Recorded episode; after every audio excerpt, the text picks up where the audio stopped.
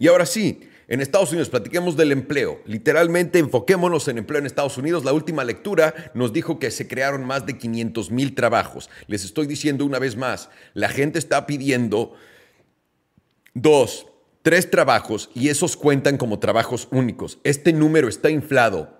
El Fed lo sabe, el gobierno de Estados Unidos lo sabe, pero aún así lo están considerando como un gran número, aunque te están diciendo, y quiero que pongas atención, que están peleándose con el desempleo más bajo de la historia. ¿Ok?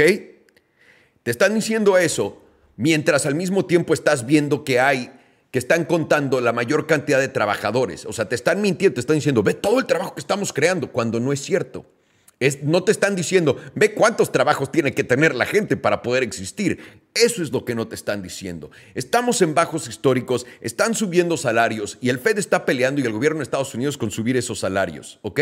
Tenemos que ver todos los despidos de las empresas gigantescas, las empresas de tecnología, al ritmo que lo están haciendo. Esto nos pone en un escenario muy interesante. Los quiero llevar de vuelta a 1900. Y en 1900, por ahí de 1920, principios de 1920, 1917 me parece, por ahí, tuvieron una cosa que fue una pandemia. Y esa pandemia fue por eh, la gripe española, creo que se llama en español, the Spanish flu. ¿No? Tuvimos esa pandemia. Después de esa pandemia, y quiero que entendamos una cosa antes de que entre en esto. Nuestros ciclos económicos ahora, en el presente, son mucho más cortos que en el pasado, porque las tendencias toman así. ¿Ok? Todo es mucho más rápido, más instantáneo, etc. Con eso en mente. En el 1920 tenemos al principio de la década la pandemia. Esta pandemia lidian con ella en el mismo pendejo, en la misma pendeja manera en la que lidiamos con la pandemia, lidiaron con ella, ¿no? Encierros, esto, el otro. ¿Qué causa eso? Después de la pandemia, después de que todo el mundo dice, se acabó la pandemia, ¿qué hay? Se llaman The Roaring Twenties, que es cuando todo el mundo salió a enseñar las chichis y a gastarse todo su dinero en todo lo que pudieron. Entonces todo el mundo después de haber estado encerrado, salen y le hacen, nos vamos a gastar todo nuestro dinero y van y se gastan todo su dinero por casi una década, digamos 5 a 7 años, ¿no? ¿Alguien se acuerda de algún periodo en la historia hace poco donde hubo una pandemia y después de la pandemia todo el mundo salió a gastarse una fortuna? Ok, no se preocupen. ¿Qué pasó después de esos Roaring Twenties? Bueno, lo que se vino después de los Roaring Twenties es la Gran Depresión. Y la Gran Depresión causó una cosa bastante potente y eso es desempleo. Y rompió el récord de toda la historia de desempleo a 25%. Una de cuatro personas no tenía empleo en Estados Unidos, mínimo que podía trabajar. Eso es lo más alto que se ha visto en toda la historia moderna de Estados Unidos. ¿Y a qué creen que nos estamos acercando en estos momentos? Estamos en un paradigma muy interesante, estamos en un lugar muy interesante. Piénsenlo. Tenemos una crisis donde no hay suficientes empleados, ¿no? No hay lo suficientes personas que quieren meterse al mercado del empleo. Pero tienes a personas que están en el, eh, en el mercado del empleo, si lo quieres ver así, teniendo dos, tres, cuatro trabajos y los estamos contando, ¿no? Pero en realidad faltan un millón de personas y estas personas que tienen trabajo tienen menos trabajos de los que todo el mundo piensa. Lo que está pasando en estos momentos también es una transición a medio largo plazo. La gente no comprende lo que son 10 años. 10 años cambian muchísimo las cosas. 5 no son suficientes, pero 10, wow, lo que ves 10 años atrás para adelante es brutal viene una cosa bastante rara que es inteligencia artificial con robótica. Estamos viendo en restaurantes cómo ya están eliminando trabajos de, personas, estamos viendo a Tesla cómo está eliminando también eh, trabajos de personas, haciendo más robots, haciendo su ensamblaje más eficiente, etc. Estamos viendo a las empresas tecnológicas también crear eh, muy poderosa inteligencia artificial que los va a hacer mucho más eficiente y sobre todo con trabajos caros que van a poder eliminar. Y de nuevo, todo esto resulta en una cosa, muy poca gente beneficiándose extremadamente, pero también resulta en desinflación. Pero al mismo tiempo que resulta en desinflación, resulta en qué? En el desempleo más potente que vayas a ver en la historia.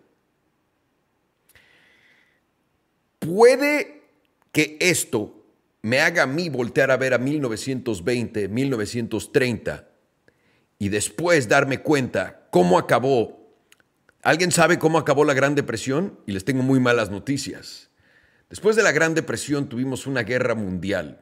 Y la razón por la que tienes una guerra mundial, expandes tu capacidad eh, de gasto, empiezas a meterle dinero a estas cosas y puedes reempezar tu economía desde otro punto de vista, desde otro lugar, desde otra manera de inyectarla después de una gran caída potente. Esto se parece mucho a esa era, en mi opinión porque estamos buscando conflictos como locos. Es como si no pudiéramos tener los conflictos necesarios en estos momentos. Estamos intentando tener a toda nuestra gente lo más aterrada que podría estar en la historia y estamos viendo cosas que no hemos visto en literalmente 100 años. Entre pandemias, encierros, eh, eh, eh, el problema de inflación. Estamos viendo muchas cosas muy interesantes. Entonces, quiero poner esto en la mesa si el mundo ya no opera de la misma manera en la que operaba en el 2020, y todos estamos esperando que para el 2030 estuvieran pasando lo que está pasando ahorita, ¿qué tan rápido vamos a llegar a lo que sigue? Y en verdad no hemos pasado del periodo de ajuste. Si lo vemos una vez más, 1971 a 1981, que es cuando empezamos el nuevo estándar del dólar sin el oro, y vemos los, la volatilidad que existe en la economía en ese entonces para después estabilizarla, mínimo estamos ahí, mínimo, mínimo, mínimo. Y la razón por qué lo digo es porque en, el 2020 tienes la bajada. Olvidémonos de por qué. Tienes la bajada, después tienes una expansión monetaria brutal que te da una subida gigantesca. Después en el 2022 eh, tienes guerra, tienes una recesión a la que le cambiaron el significado y baja en los mercados potentes, además de más conflicto. Y en el 2023 estás viendo cómo subidas de intereses de 4 o 5% están destruyendo Estados Unidos. ¿Entienden por qué es importante voltear a ver a China y lo que hizo China?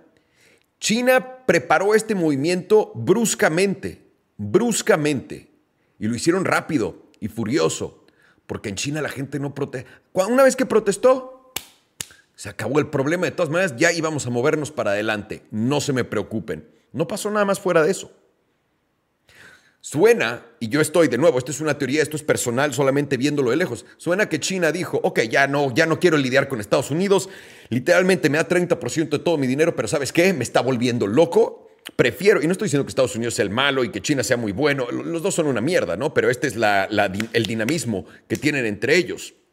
Y entre ellos dice, esto hasta la madre, 30% de todo mi dinero viene de Estados Unidos. Lo entiendo, lo entiendo, pero ¿sabes qué? Voy a cerrar todo, voy a gastarme menos dinero por tres años, voy a amarrar a toda mi familia, no vamos a ir a ningún lado y vamos a seguir chambeando aquí poquito y ahorrando y vamos a comprar gasolina y vamos a comprar todo lo que vayamos a necesitar porque el futuro va a estar más caro. Y una vez que estemos listos y que digamos, ¿sabes qué? Ya tienes suficiente, ya puedes salir y empezar a, otra vez a buscar a quién le vas a cambiar ese 30% que ingresabas de Estados Unidos, o tal vez dejarlo ahí porque ya te importa poco, ya de todas maneras estás muy puteado con tu familia, ya lo que ganes es bueno.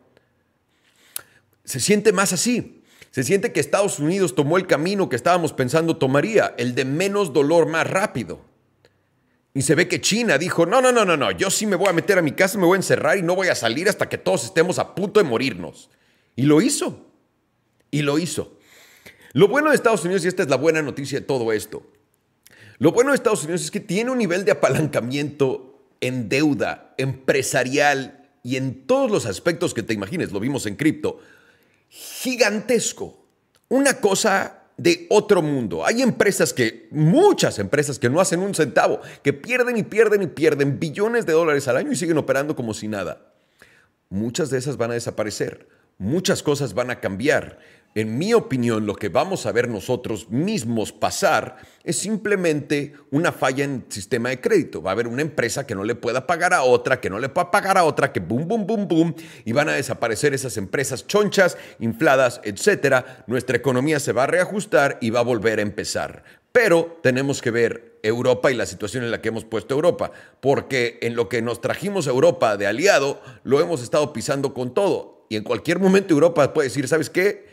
Ya no me interesa esto, gracias por todo y me voy del otro lado. Solamente lo quiero poner en la mesa porque todo es posible. Hemos, hemos hecho algo que la gente decía era de locos.